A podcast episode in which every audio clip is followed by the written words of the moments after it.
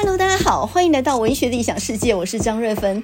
今天是十月二十五日，哎，今天今天是光复节，但是呢，这个光复节现在没有人管它，也不放假哦，呃，所以呢，已经等于是形同虚设的一个节日了。倒是十月底就是万圣节，哇，这个节日呢，小孩子很喜欢啊，可热闹了。那么最近呢，虽然说霜降已经过了，这个节气其实是秋天的最后一个节气了，可是呢，台湾的天气还是非常热。我现在呢。外头就在晒被子，天啊，这种天气哪里有点秋天的感觉啊？可是呢，呃，这种天气其实也应该要稍微温补一下的，因为毕竟也已经不是夏天了，所以呢，呃，这时候应该吃一点温补的东西。但是现在也还不适合大补啊，所以呢，我最近因为照顾我妈妈要煮给她吃嘛，所以我最近呢就常常用莲子还有薏仁来煮稀饭，就来教大家做一下。呃，最近什么东西都涨价了，我听说那个什么。鲜芋仙，那个芋圆加仙草加什么这些东西呢？一碗就要上百元。这个东西我以前的印象是差不多五十元的东西吧，现在足足涨一倍啊！那老板的说法当然说红豆绿豆什么都涨啊，薏仁莲子也都贵，这个理解了，因为我自己也常买这些东西，所以呢，去这种粮食店买米的地方，顺便把莲子、薏仁这些买了，自己做。那么这里头要好吃是有诀窍的，我现在来教大家怎么来做一个莲子薏仁粥。那这个东西呢，我通常是。配菜吃的，就是当做一个主食的。那如果你加了白木耳，呃，或者是加一些红豆什么的，那就是一道甜汤。所以呢，你先学会怎么样去呃洗这个薏仁啊。那首先呢，你先买大薏仁。呃，你在超市买的大薏仁，跟你在那种米店、粮食店买的绝对不一样。因为米店他们是很新鲜的，所以呢，这个尽量去买最好的薏仁，要大薏仁哦。小薏仁不是我们所谓的薏仁汤的薏仁啊。所以你要去粮食店，就是米店去买大的薏仁。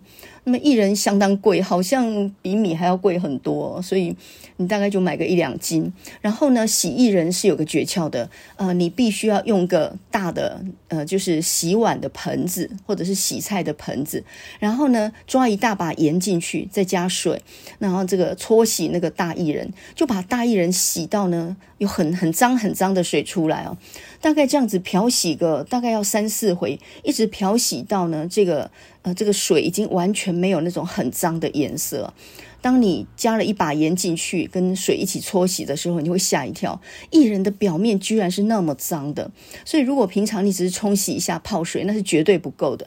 你煮出来呢，就把薏仁表面那些杂质都煮进去了，就不会香。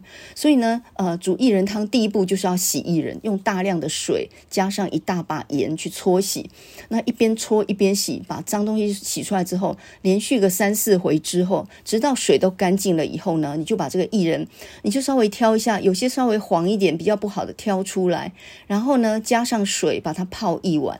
薏仁是很吸水的哦，所以你要整整泡一晚，然后这个一一个晚上，然后第二天煮的时候才会呃到达一种很松软的绵绵的这种状态啊。所以呢，先把薏仁洗干净，然后呢，加上大量的水泡一个晚上之后。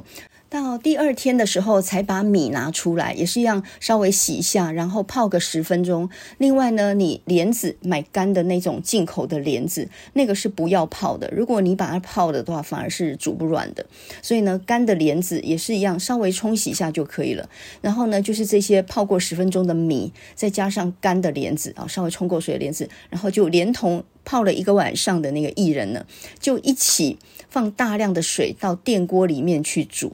那么呃，如果你用的是焖烧锅的话，就是先煮滚个大概二十分钟左右，再放进去焖。那我自己呢，都是在出门运动前，我先把它煮上，大概煮煮了一阵子之后呢，就放进焖烧锅。那等到回来呢，一切就完美了。电锅也是一样啊，它还有保温功能呢，而且越焖越软。那么这一锅呢，其实非常营养。你想想看，薏仁它的纤维值是很高的啊，先不要说什么抗癌啊什么那些，不管那些的话，它光是纤维值就非常高。那另外呢，莲子也是听说是很补肺的、补气的，反正也挺好吃的。那莲子加薏仁，这都是白色的东西，跟粥搭在一起呢，是视觉上也很美观，吃起来也非常好吃啊。那你这一锅呢，几乎搭什么都都可以，你配什么菜都可以。你加一点肉松啦、小黄瓜啦，或者是一点炒一个青菜什么的，怎么样配都是非常适合的。那这有一个诀窍，就是你在煮薏仁稀饭的时候，你的水可能要放多一点，因为呢，它吸水的程度远超过你的想象，然后放大量的水进去煮啊。我的经验是，你第一次如果水放的不够，它就会呈现一种一种非常焦灼的状态。那你你后面呢再加热水进去再煮的话，有一点化不开。所以你还不如第一次的时候呢，一开始就加大量的水进去煮。在秋天的早晨呢，你运动回来就有这么一大锅的薏仁莲子稀饭吃，哇，真的是很满足，非常好吃啊！先不要说它养生的功能好了，它光是粥就其实是对胃非常好的。另外，老人小孩都很适合吃，还有什么菜都几乎可以配这一锅哦。呃，放在电锅里头，你放着，你中午呢还可以再吃一顿哦。而且自己煮所费不多，你到外头吃任何东西都是两倍以上的价钱啊。所以呢，秋天赶快自己煮一锅薏仁莲子粥。那如果你要煮成甜汤的话，那个白木耳哦，一定要清洗干净，洗得很干净之后，也是一样要泡一个晚上，然后把它剪碎碎的，那个头硬硬的部分去掉，然后呢，其他部分把它剪碎碎再泡。所以呢，要经过充分的浸泡以后，你煮的时候它的胶质才会出来。所以呢，就是莲子、木耳、白木耳，然后一起煮一样，就是大量的水了，用电锅或者是焖烧锅。如如果你有红枣或者是枸杞的话，加一点进去就画龙点睛。所以其实呃，莲子薏仁粥啦，或者是莲子白木耳汤，加一点糖，这都是很适合养生的粥。呃，老人小孩也都可以吃哦。好，所以呢，江湖一点诀，说破了就不值钱哦。简单来说呢，你煮薏仁一定要用盐跟水。呃，去洗过，洗得干干净净，再泡一个晚上。那么你的白木耳为什么煮不烂呢？因为你前一天晚上没有把它充分浸泡，没有整整泡一个晚上，还要剪碎了泡一个晚上。你第二天煮的时候，那个胶质才会出来，才会呈现一种一种黏黏稠稠那种那种状态。那种状态就是你把它的那些多糖体都煮出来了，有一点像是金针菇。诶，说到这个金针菇啊，金针菇蒸蛋也非常好吃。那很多人金针菇只晓得放在火锅里面，其实是错的。金针菇呢，买回来之后把那个蒂头部分切掉，然后整丛金针菇大概就把它切个两三段，用刀子切个两三段，然后稍微洗一下就可以哦，不要洗得太过头，因为金针菇也会吸水的。你稍微冲一下，表面如果有点灰尘，冲掉就可以了。那接下来起一个油锅，加一点油，那油热的时候呢，你把那些切成段的金针菇呢就放下去炒。你可能会说，诶，这个金针菇要蒸蛋，为什么还需要炒过呢？这个就是非常重要的秘诀，就好像薏仁一定要用盐洗过，你不知道吧？呃，就好像那个白木耳一定要剪碎了，整整泡一晚，这个很多人就不知道。那么这个呃金针菇一定要炒过，因为炒过以后它的味道跟生的你下去煮汤什么完全不一样。它炒过之后，它那个多糖体会散发出来一种菇类的那种很难很难解释的味道，反正就是很好吃。那你把金针菇炒一炒之后，它就会出水，然后变软，这时候香味飘出来。这时候呢，沿着锅边倒一点酱油进去。如果你有一些什么味素或者是酱油露什么都可以，就倒一点点酱油这种调味东西进去，也不太。需要盐呢，我觉得就是倒一点酱油进去，再炒炒，酱油加上它炒出来的香味，哇，就非常好。这个时候呢，你去拿一个浅浅的挖工。我们在蒸蛋的时候呢，最好不要用很深的碗工，因为很深的话，它上下熟度会不均匀。所以你找一个稍微浅一点的，呃，有一点深度的，有有就浅浅的那种那种。那种碗，然后呃，比如说你打上三个蛋啊，然后这个因为蒸蛋就是水跟蛋的比例呢，大概是一比一点五。不要再多，再多的话会有一点有一点不成形啊。所以呢，你蛋跟水的比例大概是一比一点五，然后要过筛，你的蛋液一定要过筛过。好，所以你那个挖工呢，你就是在底部铺上你炒好的金针菇，调过味的，已经有酱油的味道的，然后再来就把你的蛋液呢再放进去上面，那金针菇它就会沉在下头嘛，这样子去蒸出来呢，它还是沉在下头，可是你。呃，捞着吃的时候呢，就会咬到下面的金针菇啊。那么我刚刚还忘了讲，就是那个你那个蛋在调味的时候呢，最好加一点米酒去腥，一点点盐，这样就够了。就是蒸蛋的味道，尽量让它单纯，凸显蛋的香味。那你这一碗蒸出来就跟纯粹的蒸蛋完全不一样。金针菇呢，买来的时候看起来很多，可是你发现一炒它就缩水，就是它会变成只剩一点点。那因为金针菇不耐放嘛，所以你如果买来一大包，然后你炒了一半的话，另外一半通常都是坏掉、丢掉的可能比较大。所以我建议你呢，一大包金针菇就一次把它用完。一次炒完哦，因为它会缩水，所以炒完也就没有那么多了。一次把它用掉，这样比较不浪费哦。呃，用金针菇来蒸蛋不太好吃，而且非常营养。那有一个诀窍，就是你用电锅蒸的时候呢，一定要在那个锅盖上面放一根筷子，因为它里面温度很高的时候，你就会蒸出一个坑坑巴巴的这样的蒸蛋，就很丑。所以呢，你一定要放一根筷子，然后加一杯外锅加一杯水嘛。呃，等到锅子热，你再把你的蛋液弄。好的蛋液全部放进去，然后加上一根筷子，就这么样让它有一点点可以把蒸汽排出来的空间。等一下，大概十分钟吧，一回来它就完全好了，它的表面就是跟镜子一样的平滑。那这个这个蒸蛋就会成功啊！所以你只要掌握了一比一点五，再加上你那根筷子，你那个筷子一定要记得。你假设忘了的话，就全完了。就这一锅蒸蛋呢，你你稍微变成蜂巢状，它的组织就不对了，吃起来口感也不对啊！所以。很多事情很简单，但是有诀窍。这个诀窍说穿了就一点不值钱。可是你不会的时候，你就一直在失败中啊。所以呃，大家自己试试看哦，自己做一点东西给自己吃，在秋天里面会感觉到有一种幸福感。有什么事情比创造一点幸福给自己更重要的呢？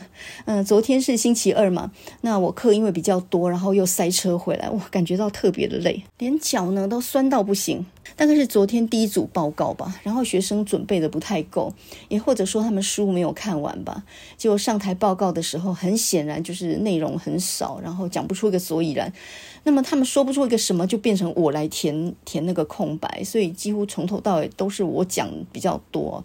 所以呢，站了四小时，讲了四小时，然后觉得很累，又塞车回来，感觉非常的累。就一回来呢，哇，就看到新闻报道上一直在讲赵天麟的外遇事件，什么时候飙出这一康出来啊？民进党的立委赵天麟，他本来要寻求第四次的连任。而且呢，好像还在未来打算要去竞选高雄市长的样子哦，所以呢，是民进党非常倚重的这个大将，结果没有想到被爆出来有中国小三，然后呢，哇，这个铺天盖地全在骂他呀。结果呢，撑不到一天，自己呢就出来宣布退选了。嗯、在这种千夫所指的情况底下，真的也不退选不行了。那他为自己开脱，还有一句话，就是说他太太知道这件事情，知之甚详，而且呢也已经原谅他了。他今天出门的时候，他儿子还跟他说加油。哇，这句话一讲呢，又很多女生非常的不以为然，讲的是什么话？那。呃，我从他这样的一个说法里面啊，就说他他犯了错，然后他就说家人已经原谅他了，所以你们这些不相干的人呢，你就少废话。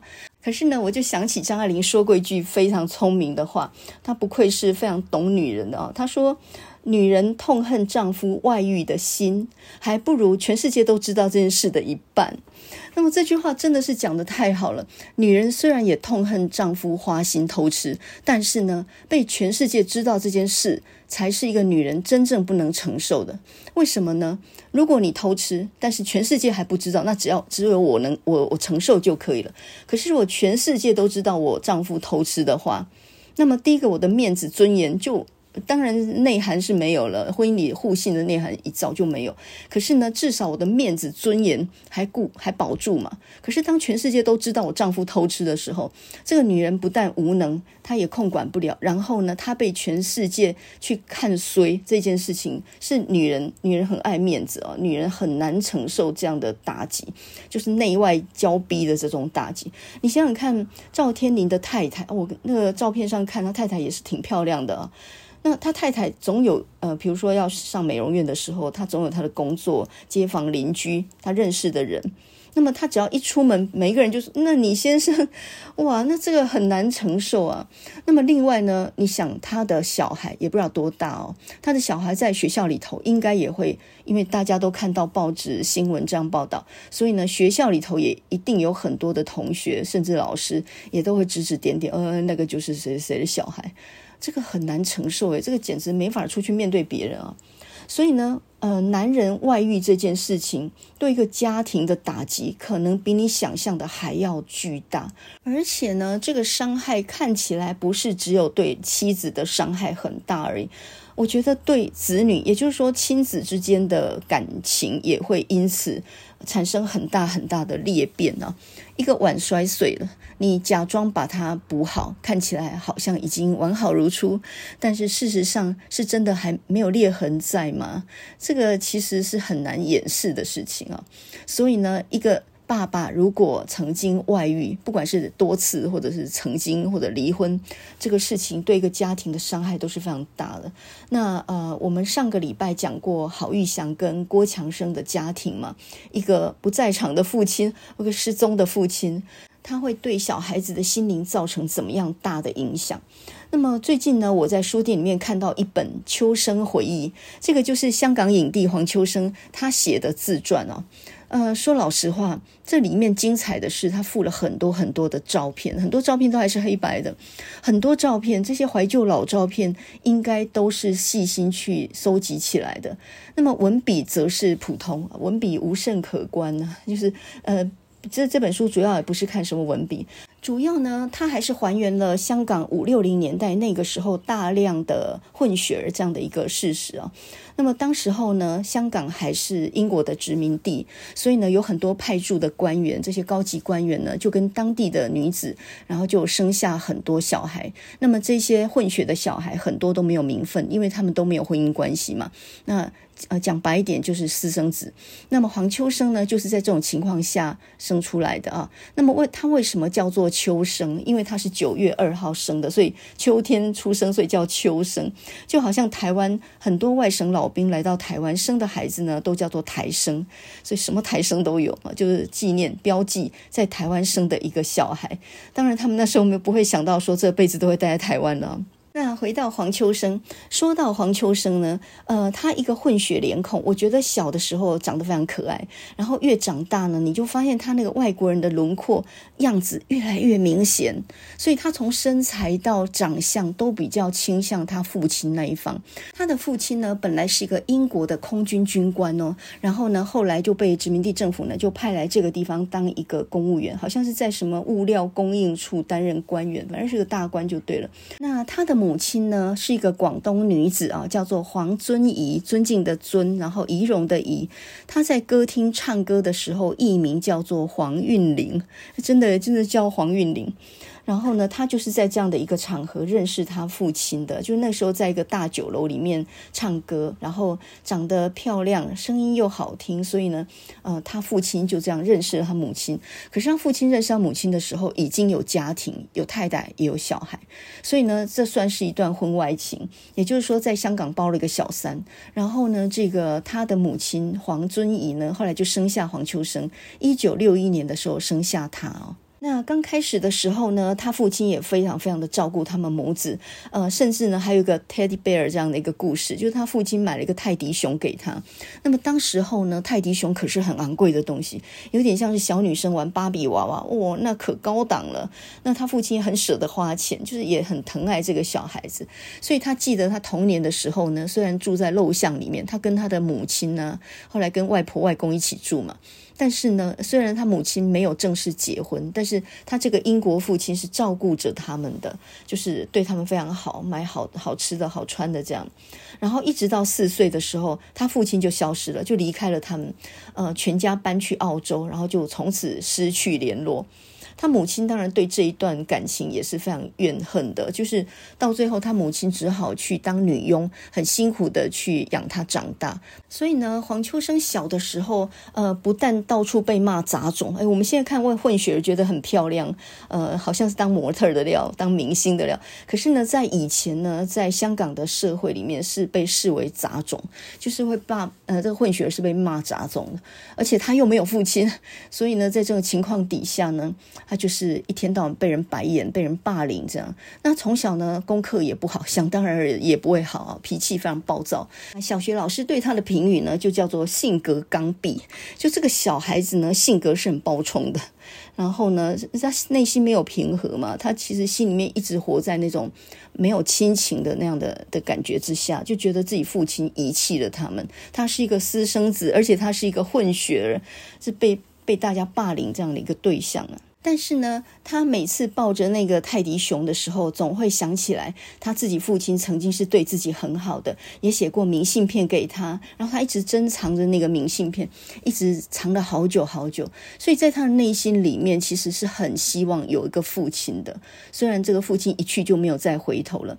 那么黄秋生那么会演戏，其实有两个契机哦。第一个契机就是说他做过很多事，因为呃从小就很穷嘛，所以呢他曾经当过什么。呃，助理啦，这个送货员呐，还有在汽车修理厂当过学徒啊，做过工人。那么一直到八零年代呢，他才开始去读电视演员训练班。那么在那之前读过一些中学，成绩都很烂啊。在这本《秋生回忆》里面呢，黄秋生自己说，他小的时候脾气真的很大，他母亲就说这个脾气就很像他爸爸啊。所以其实父子之间可能也有一些基因遗传这样的问题。那么从小没有父亲，然后脾气又很大，像这样的性格。其实都快要去当古惑仔了。我们知道八零年代香港不是有很多那种什么大头仔、古惑仔那种系列嘛？香港的黑帮黑道，他其实很适合被黑帮吸收，因为他的身高有一八零，哎哎，身材高大，然后呢，他又是性格刚愎那种很暴冲的角色，所以其实很容易去混黑道。但不管怎样，他母亲还是爱他的，他还有外公外婆，所以这方面的亲情拉住了他。那另外呢，也有学校的老师对他也不错，鼓励他的。所以后来他就觉得好，那我去演戏好了。他那种长相也挺特殊的，所以呢，很快就在那个演艺圈呢就崭露头角，因为他的造型好嘛，他这个人就天生老祖师爷赏饭吃啊。那在一九九三年的时候呢，那个时候他就因为一部电影叫做《八仙饭店之人肉叉烧包》，得到香港的影帝。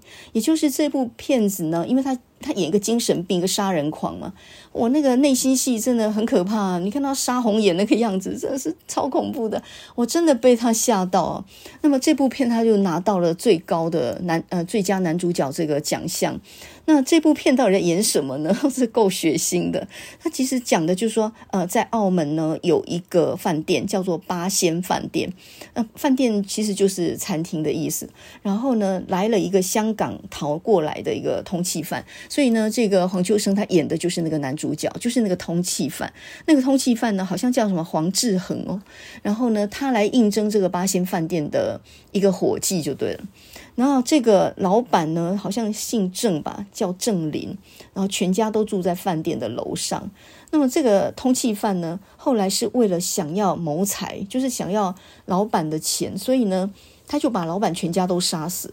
我还记得有很残酷的一面，就是那个呃，老板的小孩瑟缩在二楼的房间，还有还有那个老老婆婆，就是老板的那个老母亲。那他连老人跟小孩全部杀了个一个不留，这样我，血流成河。然后呢，杀掉之后呢，那这些人肉跟这些尸体怎么处理呢？他就把他们剁成那个碎肉，然后包了叉烧包出来卖。这样，那这个血案其实是怎么爆发的呢？就是香港警察查到有一些什么，就是人的断肢啊、残臂这样的整个肢体的那个。残骸，然后呢，就开始疑心说这个饭店的老板黄志明一定有问题。一查才知道，其实黄志明根本就不是这个饭店的老板。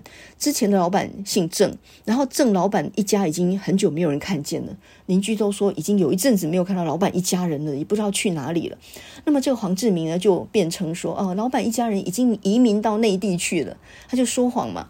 可是呢，警方也查不到所有人的尸首，就是那么多人一起不见了，如果被杀害，应该也有尸体嘛？结果查不到尸体，然后查很久之后才怀疑到，可能这个黄志明这人有问题。后来呢，已经锁定他，打算抓他的时候，在前一天晚上，这个黄志明就那个杀人犯呢，他就企图要逃亡，就要逃回内地什么之类的。那我还记得呢，其中还有一个很残酷的，就是他去性侵那个女女，就是有个女店员，哇，他是怎么样用残暴的手段去性侵她，最后把她杀掉。我觉得看完那一段哦，真的会真的会做噩梦啊！就是整部戏呢，把一个疯子那那种那种那种狂暴的那种景象呢，我这表演到。我觉得要演这个，可能自己一定要疯掉才有办法演这样的东西。我记得黄秋生曾经接受过访问，然后他就说，为什么他能够演出那样子那样的一种精神病患那种那种杀人魔那种角色？因为他的性格里面其实有一个部分就是非常的暴力的，就是从小被欺负的那种暴力。我们刚刚不是说他差点去混黑道吗？就是那一种暴力，没有地方发泄的那种暴力，就在那个电影里面就就展现出来。那么，当然，后来演完之后，自己也是没有办法再看的，觉得哇，演这个东西实在自己都陷入那样的一个疯狂的状态，所以后来他就开始改变戏路嘛。那后来他就又演了很多戏，比如说《野兽刑警》啊，在二呃一九九八年演过一部《野兽刑警》，二零一八年的时候演过《沦落人》。那么这几部片都是他得到香港的影帝哦，他他三次得到香港电影的金像奖最佳男主角奖诶。然后呢，这几年他又到台湾来演戏，因为前几年反送中的时候，他非常反对呃中国政府那样子去镇压香港，所以呢，当他表态之后，听说就被封杀，然后他没有工作，所以他就跑到台湾来演戏。去年呢，二零二二年的时候呢，他演一个司机。呃，就是《白日青春》这部电影里面演一个司机，然后呢，得到了这个金马奖的影帝。在这之前呢，他演过一部电视剧啊，入围金钟奖的那个叫《四楼的房客》，他演的是一个按摩师。他这种年纪还有这种人生的阅历，我觉得是一个好演员必要的一个训练。他从很多底层的这个社会里面磨出来嘛。那么在一九哎，他八零年代在香港的呃这个演员训练班里面训练过。一九九七年的时候还曾经到伦敦去，听说在那边去学过演艺的课程。所以他呃演戏方面是专业，然后加上生活上各种历练。到了这种年纪呢，他他的眼神、他的动作哦，全身都是戏，就已经是一个戏精了。所以我觉得黄秋生这个人阅历很成熟，然后讲话很有逻辑。有一次我看李四端在大云食堂访问他。我我觉得这个人不但很正直，而且头脑很清楚。原先我看到他那个脸，我就想到那个八仙饭店的人肉叉烧包，我觉得好恶。可是呢，你看完他就发现演员也就是演员而已，他把那个角色诠释的太好。所以呢，你一直想到那个角色，你就想到他。其实他并不是一个疯子，他其实就是很呃很好的去诠释了那个角色而已。可是呢，人是有成见呢、啊。我刚开始看李四端访问他的时候，我我想说这个人好恶，是谁啊？这是。这根本就是个杀人魔，因为他后面的电影我们就没怎么看过，所以其实对他的了解就很片面、很偏差。那么一直到我看完那个访问才知道，其实演员这个这个人这种人生、这种生活啊，其实还真不容易。你要演得好，你就要非常进入到那个角色里面。所以你演疯子演完了，是不是自己还没有回过神来？呃，我觉得，比如说那个二零一九年有一个小丑那部电影啊，那演小丑那个男主角叫什么的？他他真的为了要演小丑那个角色，因为那个角色。第一个不带有精神病，而且他其实他他有脑部癫痫症，他又是什么喝呃什么什么吸毒什么的，在吃药控制。所以呢，那个主角为了要演这个角色，他还要真的去体会一下那个精神病患啊。然后听说还什么瘦了二十公斤，为了要诠释那个哦对，哇，昆菲尼克斯哈。所以呢，演员这个这种工作其实也是非常耗能量的呀，哈，真的也是要付出很大的代价的。那回头来讲，黄秋生感人的东西在后面，在二零一八年的时候，黄秋生呢开始想要寻找他的父亲呢，所以呢，在 Facebook 上面他晒出一张照片，然后请呃广大的网友帮他找找看。结果呢，网络世界真的很神通广大。后来真的有人帮他找到了，因为他父亲全家移民到澳洲之后呢，就没有再回来。然后他的父亲已经去世，一九八八年就去世了。可是呢，他的两个哥哥还有他的姐姐，那当然都是同父异母啊，是不同的母亲生的。他们都还在澳洲，都已经七十几岁了。因为他的哥哥比他大十八岁。我，这个年龄差其实真的是蛮大的，所以呢，呃，他就想办法联络上了，然后呢，就打了电话去澳洲，然后跟他们说他要去看他们。去之前心里很忐忑，因为呢，他妈妈等于是小三，是破坏人家家庭的这个这个元凶啊。那他的哥哥姐姐从来就不知道有这个弟弟，所以呢，多年后他拿出他爸爸的照片的时候，他们才知道有这么样一件事实。然后，当然大家老都老了，父亲也。去世了，就欢迎这个弟弟去澳洲找他们。结果去的时候，三个人一字站开，因为两个哥哥是双胞胎，长得一模一样。然后他们三个兄弟一字站开，发现。三个人的身高完全一样，都是一百八十公分。那黄秋生呢，就跟他两个哥哥聊他印象中的父亲，并且呢，说到以前很小很小时候的一些记忆。那他自己呢，很喜欢打拳击，他自己也不知道为什么。然后听到他这样讲呢，他哥哥大吃一惊，就拿出他爸爸的奖牌。原来原来他爸爸在军中呢是拳赛冠军。所以人的出生，很多时候呢，呃，冥冥之中就有那个血缘的，就是基因上面的相同啊。他喜欢打拳击，他绝对想不到他爸爸就是拳赛冠军。所以呢，呃，我们身上都有一部分父母留给我们的一些优点，或许在亲情方面有一些有一些没有办法弥补。可是呢，当他呃听他哥哥这样讲的时候，呃，他以前的那一些，他心里面所过不去那个坎，慢慢的就都能够抚平了。那么这一趟寻亲之旅呢，就是最后他在他爸爸下葬的地方，呃，磕了三个头，然后呢上了一炷香啊。再怎么说，那也是血缘上是有亲人的关系的。那么这辈子没有相处的缘分，可是他爸爸毕竟给了他生命。黄秋生呢，在《秋生回忆》这本书里面，还听他的哥哥跟他的姐姐说，当时候呢，他的母亲就是他们的母亲，就怀疑他爸爸有小三，因为呢，常常遛一个狗，然后一遛呢，就大半天不回来，所以呢，很显然在香港有另外一个一个小小的地方是他落脚的地方。果然如此啊，所以多年之后，这个弟弟找来，然后他们也就尽释前嫌，就是。以前是有过这个怀疑，不过事隔那么多年之后，他们是张开双双臂去迎接他们这个远方来的弟弟。到这里呢，我觉得也算是一个亲情圆满的大结局啊。然后呢，我后来看资料，这个黄秋生他自己在伦敦也曾经有一段婚外情，他现在有有太太有小孩，家庭也蛮和乐。但是他以前在伦敦曾经有一段婚外情，也有一个私生子，那个私生子已经二十来岁了，叫做威廉。那这个威廉。呢？诶，其实威廉就是他爸爸的名字，他爸爸叫什么？William Perry。所以呢，他就用他父亲的名字，然后来呃为他的儿子命名啊。所以从这里也看到那种外国人取名字，他也有这样的传统。而黄秋生他自己说，他小时候根本完全不会讲英文，因为他是跟他妈妈跟他的外公外婆一起长大的，在香港的底层社会长大。所以呢，他只有一个英国人的脸孔，事实上他根本就不太会讲英文。所以这个也是一个蛮有趣的事情。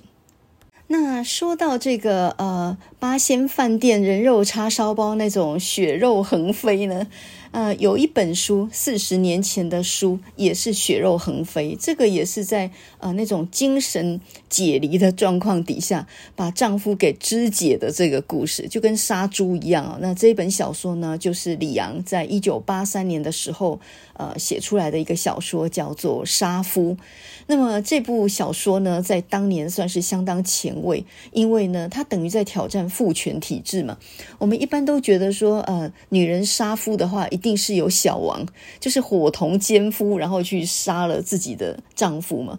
可是呢，他这本《杀夫》讲到的是女性在长期的被家暴底下，呃，就是当然是积，就是累积了很久的那种。那样的一种精神上的一种压迫，到最后呢，在一种精神解离的情况底下，如梦似幻啊，好像清醒又不清醒那种状况底下，拿起丈夫的杀猪刀，然后就把陈江水呢，就就是像她在屠宰场所看到的那样，头切下来，四肢切下来，把腹部剖一刀，就好像杀猪一样，把她丈夫给肢解了。在整个过程里面，这个林氏呢，都觉得自己是不是在睡梦中？我是在梦中吗？我是在做梦吗？呃，如果以现在呢判定那个精神这个呃解离的话，应该没有办法判死刑。可是呢，在七八零年代的时候呢，林氏就被绑赴法场，然后呢就到最后被处以死刑。杀夫这部小说其实是李阳当年在国外念硕士班的时候，在图书馆里面看到的一则春生旧闻，就是上海的老报纸里面有这么样一则新闻，叫做社会案件哦，叫做什么儋州市杀夫。那么李阳觉得呢，自己没有办法呃去写上海那样的环境，所以他回国之后呢，在八零年代他就以他的故乡鹿港来作为背景，然后就写了这么样一个故事。所以这个故事呢是放在鹿港这样的一个乡下地方，然后非常封闭的体制，呃，迫害女人的不只是男人，还有女人。比如说呢，呃，住在他们家隔壁那个阿网关那个死老太婆，就是那个三姑六婆，然后因为。陈江水总是用强暴的方式去对待林氏，所以呢，林氏当然大声叫喊。结果阿网官在旁边听到之后呢，第二天就拿了药来给他，在那边假好心了，然后就跟他讲说：“哎呦，你不要这样叫，你这么大声叫呢，这全部人都听见了，这样很丢脸。你想想看，你已经很好命了，你也不用上山去砍柴，你也不用下田去耕作，你每天在家里面，你丈夫还是杀猪的，他现成的有猪肉拿回来，多么好命啊！”一个女人天天被家暴，然后她说多好命啊！你要你要珍惜这个机会。哎，这个这个丈夫不错的。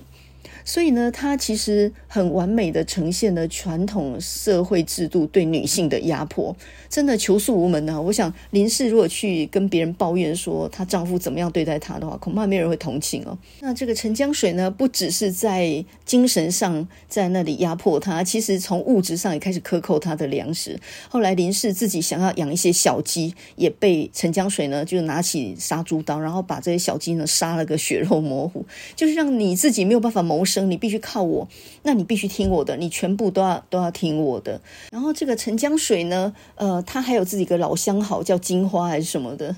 总之呢，他不是在物质上迫害林氏而已，他在精神上也在羞辱他。所以到最后呢，林氏把那个陈江水杀了，刚好呢为。广大的女性呢，吐了一口怨气哦。那这个当然是血肉横飞的一个场景，跟那个八仙饭店人肉叉烧包一样。那么李阳在四十年前就写出这么样惊悚的小说，当然后面还有什么自传哦，小说写谢雪红啦，还有北港香炉人人茶写一个用姿色跟跟她的身体去上位的啊，就是去博得权力的这样的一个女性。那么后面那些也争议性都非常大哦，所以李阳呢，他一直单身未婚，但是他跟这个民进党里面的高层其实是有很密切的关系，所以他一半是踩在社会，一半是踩在政治的环境里面啊，他的。讨论度啊，它的争议性也都蛮高的。然后上周呢，我看联合文学十月号，我在看的真的是觉得很好笑，因为呢，联合文学它九月份的时候就开始做这个专栏，它的主题呢就叫做“杀夫四十周年”。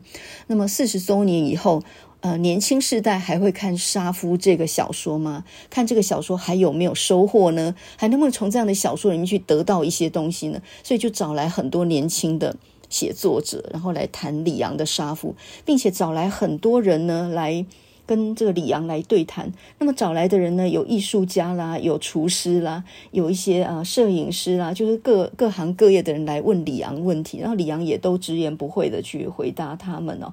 还有这里面还有把陈江水拿去做精神分析，看看他到底精神上出现什么样的问题哦。这个这个策划蛮好玩的。可是，在九月底呢，正在编辑这些稿件的时候，好死不死呢，遇到那个博爱座事件，李阳那个时候被年轻人呢炎上到不行。我猜那个时候联合文学的编辑部大概心都凉了吧，想这下子糟糕，已经编到一半了，头都洗下去了，现在这个编是编出来会被骂爆啊？呃，那后来十月份这个李阳的湘潭市啊，这个杀夫四周年还是一样如期推出了。读起来还是蛮精彩的。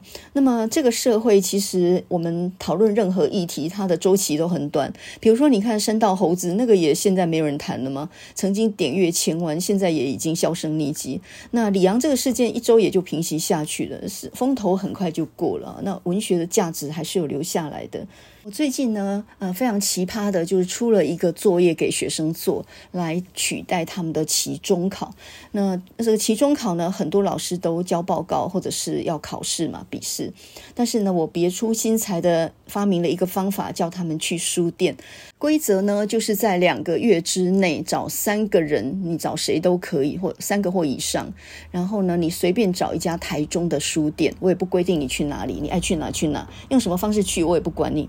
总之两个月里头呢，你们一定要三个或以上，然后去书店照一张照片，拿着最新的书照一张照片，并且在下面写心得。那这些东西呢，都 po 到我们的赖群组让大家看。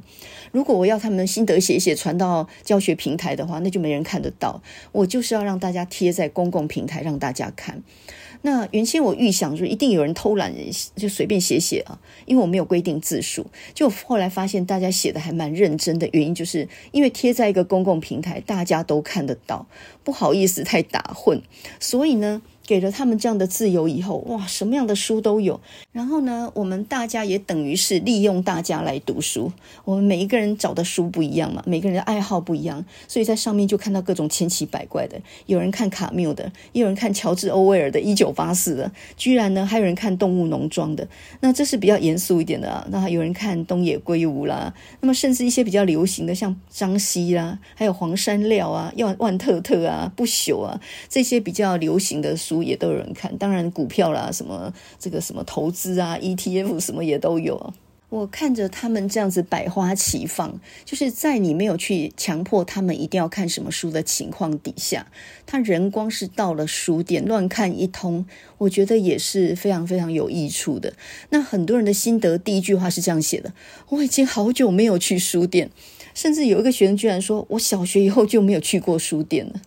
我其实看着这句话蛮感慨的啊，呃，我们的教育体制不是说要多元适性，呃，什么东西吗？可是为什么我们现在的学生啊，这个大学部的学生很少去书店？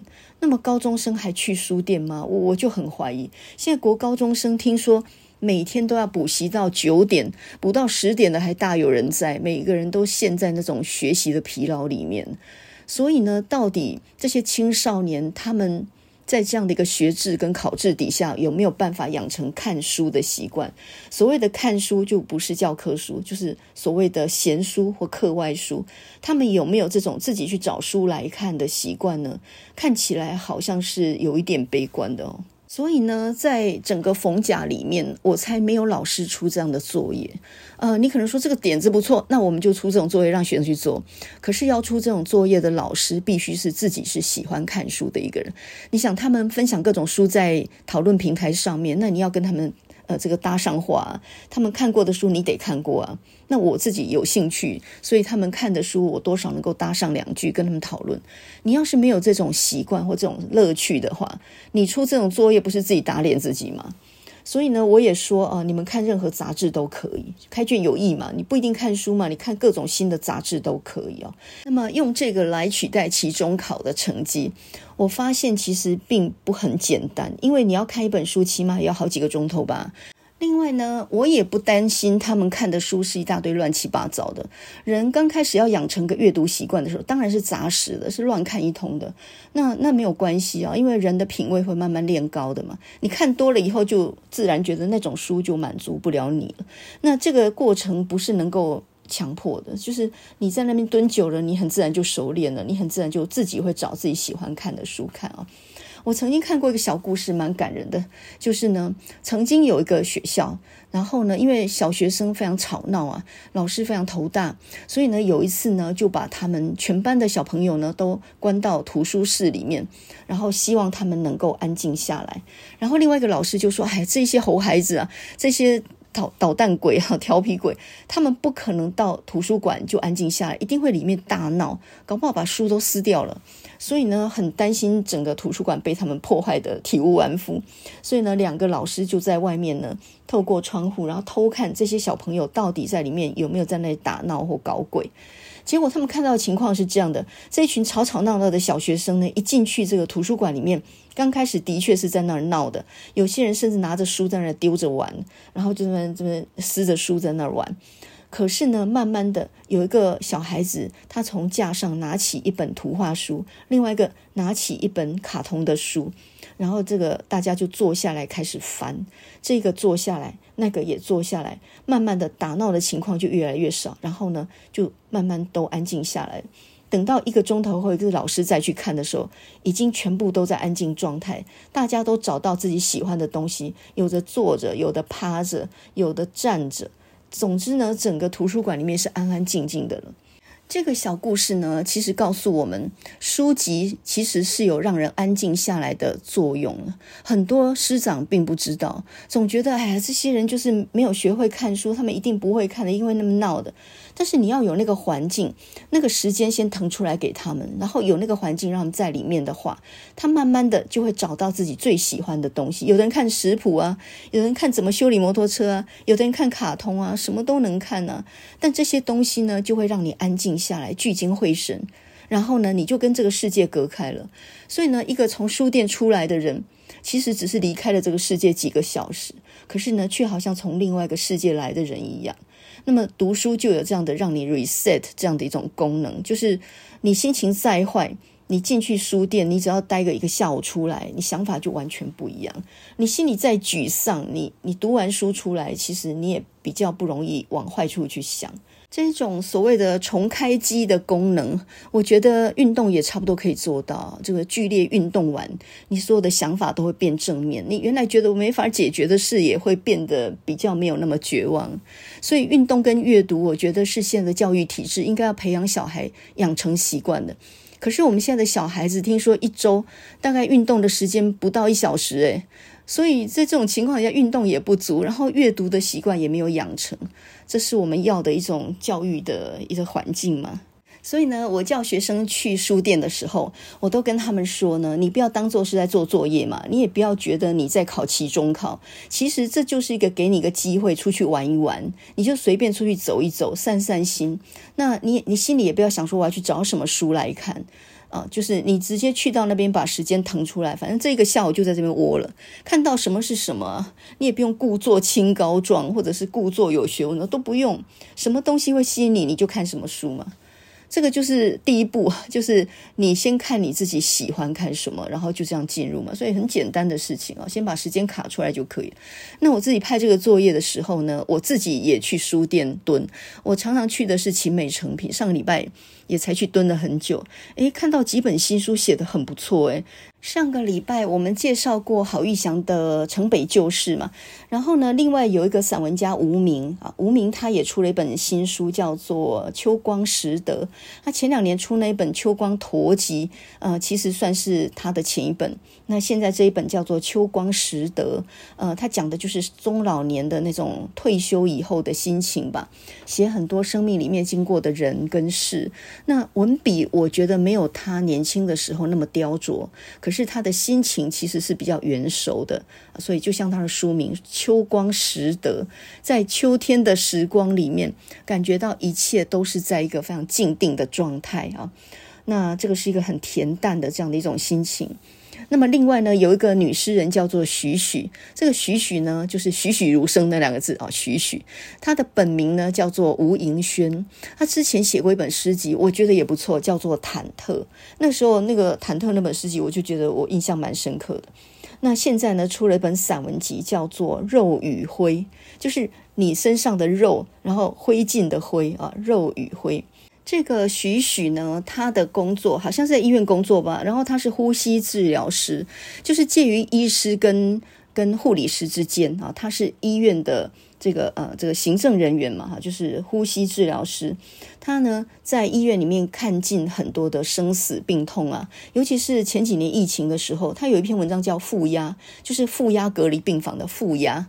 那这两个字呢，就讲了人在疫情当中那一种生死一瞬间那种事情啊。然后这一本《肉与灰》呢，它的文字是很精巧的，是很细致的。呃，我觉得比较难得的就是说，很多诗人写散文的时候，他的散文就会用诗的笔调，就变成比较难以理解。那这个许许，我觉得厉害的地方就是，他整本书其实都是很散文的笔调，也就是说，他写诗是很像诗的，写散文就完全是散文的笔调的。《肉与灰》这本散文集，它完全是技术取胜的，就技巧非常好。那里面有好几篇，我觉得写的都非常好，比如说《琉璃翠》《丝袜记》《阳春白雪》《一分糖》或者是《树荫下》。他每一篇文章并不很长，可是呢，都是从那种现实的事情，然后写到一个心理的层面。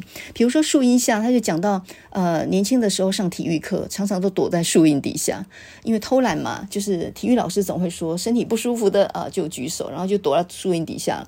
那那是怕晒太阳啊，可是呢，等到你年纪渐长，你又觉得晒一点太阳是必要的，所以呢，就像那个一分糖那篇文章一样。我们怕胖，所以都喝一分糖，或者说完全不加糖。可是完全不加糖又难喝，所以呢，悄悄的自己再把它加回一分糖，就在那个拉锯里面，好像有一点放纵自己，然后又有点想要管束自己那样。那人生其实也就在这样的拉锯里面，我们都不是纯然理性的。呃，有时候也有情绪，所以他的文章，我觉得他的文章呢，有一点像江娥的文章。那江娥是谁呢？江娥就是写那个《俗女养成记》，后来第二本写的是《俗女日常》的那个江娥。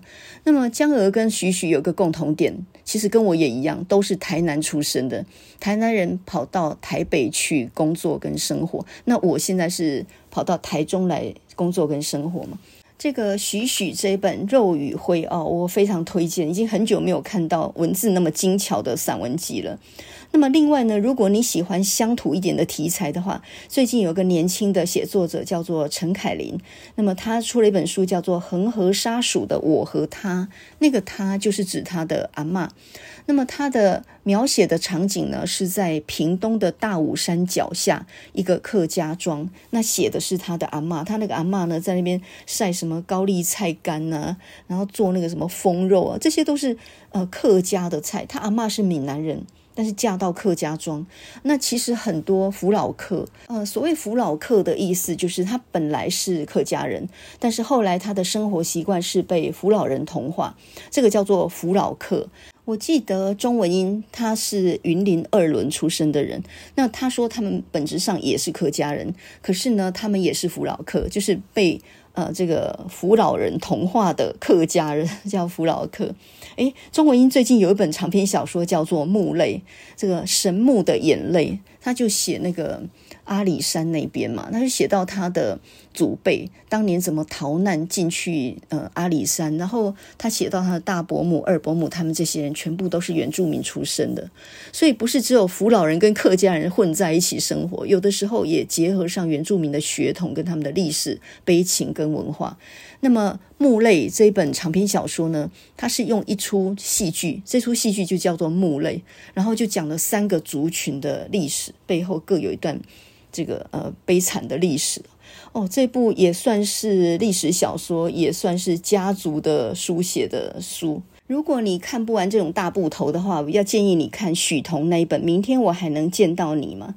那么许彤就是瞳孔的瞳哈，许彤呢，她是北女毕业，然后是台大外文系，然后毕业之后呢，她到伦敦大学去呃去念了一年的书。那刚好介于这个疫情当中那几年啊，所以她的文字里面就有很多那种青春世代在网络时代里面的各式各样对自己生活的反思。那这个许彤呢，之前有两本书嘛，一本叫做《寻常未及兮》，他写的是他北一女时代；第二本《刺猬登门拜访》，这个写的是他的台大时代。然后第三本《明天我还能见到你吗》，这一本写的就是伦敦，他去伦敦这些经历啊，作为一个交换学生这样的经历。那我觉得整体来讲算是有进步。那第三本呢，这个我觉得这个书名就有点。嗯，就有点一般般哦。明天我还能见到你吗？这这个好像有一点太寻常了一点，就是这个题目很像是一般通俗畅销书的题目。如果撇掉书名不讲的话，这本书写的还算是可以看的，我觉得有进步啊，还算写的不错。然后呢，再来就是唐诺最近那一本书，叫做《我播种黄金》，哇，这个也是好厚的一本书啊。唐诺的文章呢，每一篇大概都有一两万字哦。哦，我真的不知道谁有谁有办法坐在书店把那一本书看完。不过呢，今天早上报纸我就看到，哎，他就截录了一小篇登在那个《中国时报》的副刊上面了。那么他就讲到说呢，要先读书而不是先写这个概念，其实在他二零零七年有一本书叫《阅读的故事》里面，其实就讲很多了。阅读是一切写作的基础嘛。那你要让学生稍微有点文字的能力的话，一定要先读书。你没有阅读的习惯，那后面就就没法讲了嘛。他这里头就说到呢，其实读书这件事情从以前来看就不是很寻常的。即使在一九五零六零年代左右的台湾，买书呢还是很昂贵的，他还是要下一点决心的事情啊。的确啊，这个不是物质所需啊，吃得饱，呃，那个时代能吃得饱就不错。有闲钱去买书的人，要么经济能力稍微好一点。要么就是教育程度一定要高嘛。那么在当时那个时代呢，呃，一个社会只要大部分人开始识字，照理说就进入到一个呃这个阅读普遍的时代。可是因为书还是昂贵的，不是一般人能下得了决心买的，所以呢，只是识字的人，他们通常在报纸的副刊上面去阅读一些，比如说小说的连载啦这些东西。所以买不起书的人呢，就读那种随时可以看的比较便宜的报纸。所以报纸。一份十块钱呢，这个是随手可得的啊，所以他这里头呢就说到很多文学都是先连载在报纸上的。那有些书买不起呢，我们就到租书店去租啊。那个时候二手书啦，租书店就是这样应运而生的。在英国呢，他们甚至有一个名词叫做六便士小说，就是本来书是昂贵的，不是一般的平民所负担得起的。但是呢，后来就发明了叫六便士小说，就是呃一本书本来是一般人要用一个月的薪水。才能够取得的。那现在呢，大概用一包烟的价钱就能够取得，就是大量的，呃，它就压低了价格，然后呢，就是就变成了一个普遍的阅读。所以呢，从书籍的普及化，我们可以看出来呢，阅读就成为一般人能够负担的事情。但是呢，现在时代又改变了，阅读是一般人可以负担得起的，一本书三百块，谁负担不起？是呢，我们的阅读的能力跟习惯呢，慢慢在网络时代里面，因为手机跟电脑，所以我们就慢慢的没有看文字的习惯了。现在呢，连长的影音大家都不太看，都看那种十五秒的。所以呢，你就想想看，文字，尤其是比较长段的文。文字，呃，尤其是一本书那么大的篇幅，现在几乎能读得下去的人也少。那我们现代人的时间也被割裂嘛。你能够完整的找到一个时间，能够蹲下来看个半小时书，我看那都是很奢侈的。所以呢，我们现在不是负担不起一本书的价钱，而是我们已经没有了看书的习惯了。那对于文字的理解能力，或者说那种耐受度，也就越来越差。那么唐诺呢，他其实在二零零七年《阅读的故事》那本书里面，他就提到说，其实读者永远是占优势的，因为你读总是比写还更便宜、更省时间的嘛。他说，阅读的风险呢，最多就是三百块跟一个晚上。你念到一本烂书，你顶多就耗掉一个晚上。可是如果那本书对你有很大的帮助呢，诶，那就完全是两回事了啊。那么唐诺就说，不妨给自己一年买错二十本书的额度。我还要给自己买错书的额度。他说，一辈子呢，你买错二十本书，加起来呢，也好过买错一辆车。很多人都说没有时间看书，但事实上，你只是没有把看书这件事当做你的最优先的事情而已啊。你永远是没有时间的啦。如果你没有把看书这件事当做比较优先的话，那你永远都没有时间看哈，你永远都把它推到最后面。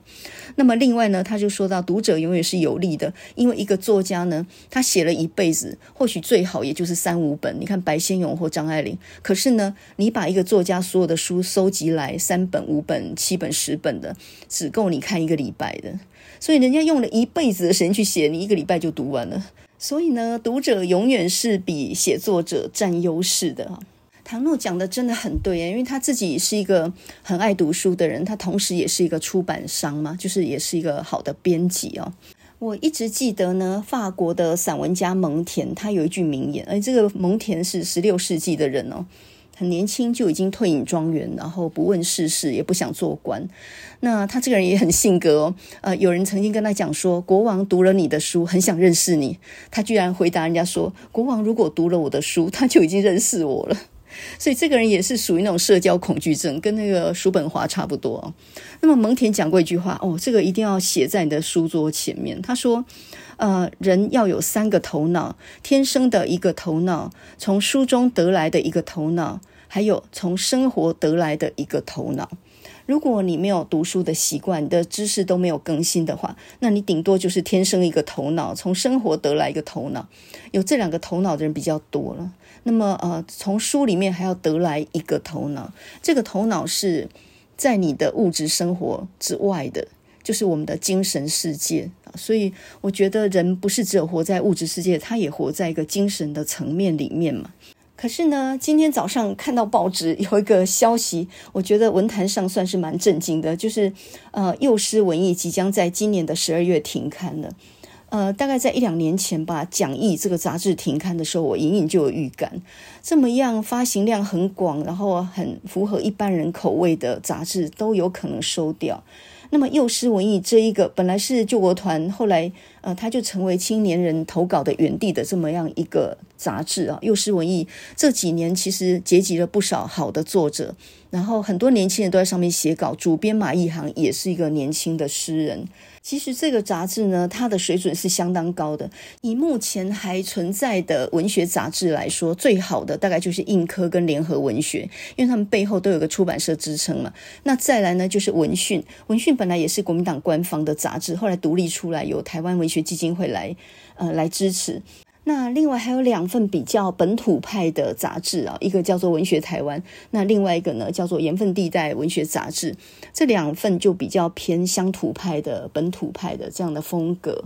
那另外就是结集了很多年轻的写手的这个幼师文艺。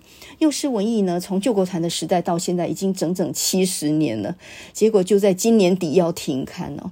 那么看到这个消息，其实让人非常的惊讶。就是现在纸本书的市场，还有现在杂志、文学杂志的面临到的一种雪崩的状态呢，可能比呃一般人想的还要严重很多。它整个是一个生态系嘛。如果一般人都不太看文字的东西，那么不但文学杂志，会消亡哦，有一天会不会连文学的这种副刊也不见了呢？我记得诗人向阳他就曾经有这样的预言，他说有一天报纸会不见，这种纸本的报纸会不见，哈，有没有可能真的是会这样呢？这个呢，就跟张爱玲说的一样，时代正在破坏中，还有更大的破坏要来。有没有哪一天文学副刊也没有了，文学杂志也没有了，然后文学出版社也倒的差不多了？我真的也不知道。那么多人在努力当中，写得好的人也还很多。那么文学人到底何去何从呢？哎，我真的不知道最后会怎么样啊。那么这就让我想到一九八三年有一首非常好听的老歌，也是四十周年了。那么这首歌呢，听说是为了这个 Beatles 里面的主唱 John Lennon 所做的。那么大家都知道，一九八零年 John Lennon 他是被他的歌迷给暗杀的，从背后开了六枪嘛。那个时候呢，他已经跟小野洋子呃移居到纽约了。然后有一天晚上呢，他就是在一九八零年的十二月，然后有一天晚上他从录音室出来，结果呢就有一个。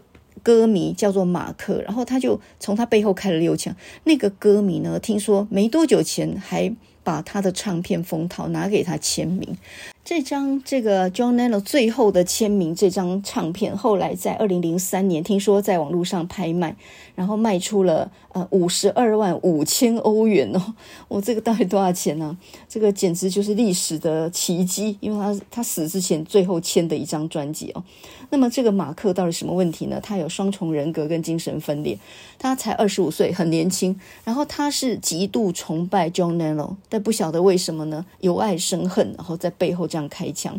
那么这首歌叫做《Moonlight Shadow》，就是月光的影子啊，是由一个英国的作曲家叫做呃麦克欧菲尔德哈麦克欧菲尔德，跟这个有一个英国的，就是来自于苏格兰的一个女歌手叫做 Maggie Larry，她所合作的。那唱的人是那个 Maggie Larry。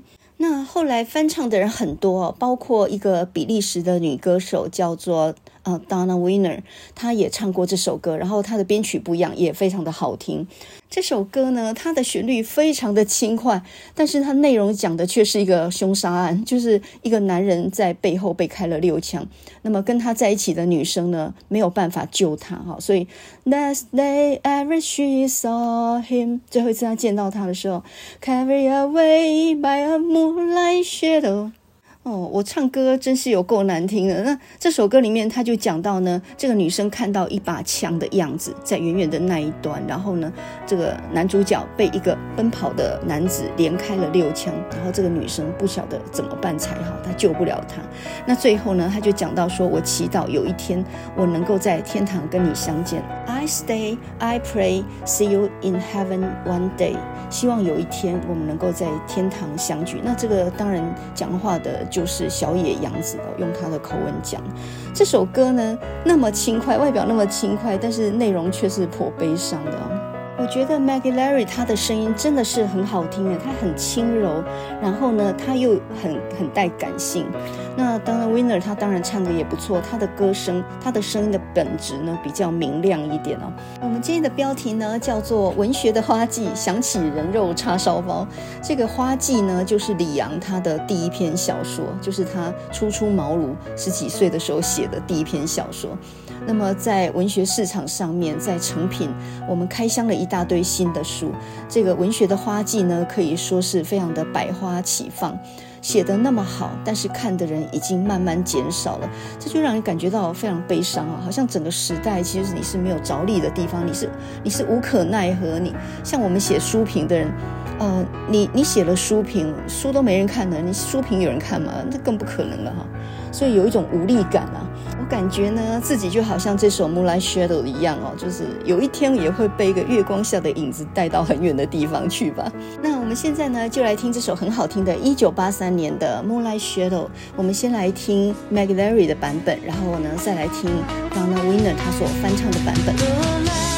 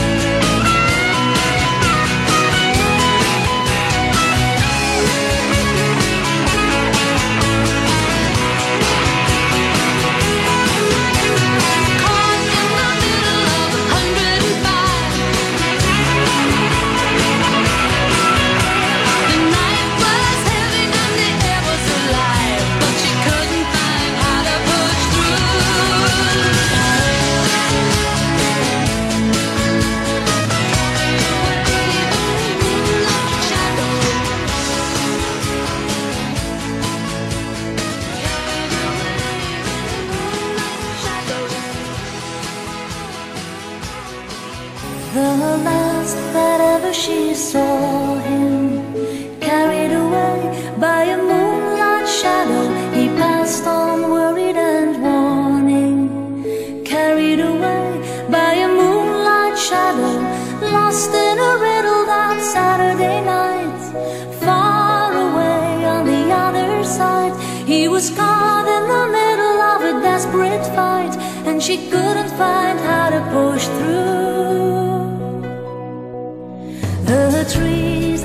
never